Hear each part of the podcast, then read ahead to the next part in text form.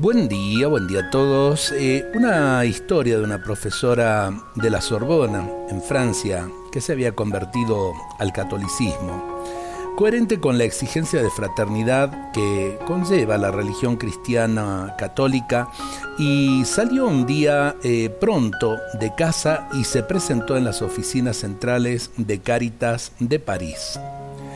Estoy a su disposición para ayudar en lo que sea un encargado de Cáritas le entregó un paquete con un abrigo para una pobre anciana enferma que vivía en un cuarto de un viejo edificio del centro de la ciudad.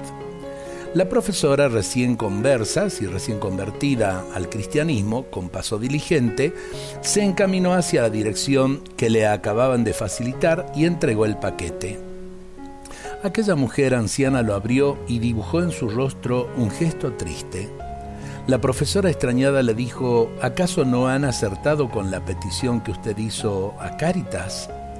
Sí, por favor, señora, gracias, muchas gracias, le contestó aquella anciana con voz melancólica.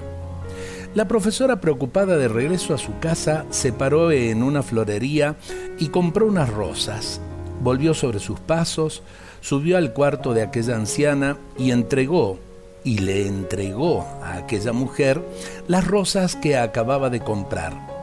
La cara de aquella mujer enferma se iluminó con una luz especial y le dijo a la profesora, lo que necesitaba era un abrigo, pero lo que siempre había deseado eran unas flores.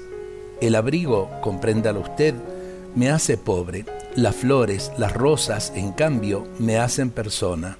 Gracias. La enseñanza de esta breve historia es clara. A veces hay caridades, entre comillas, que terminan humillando.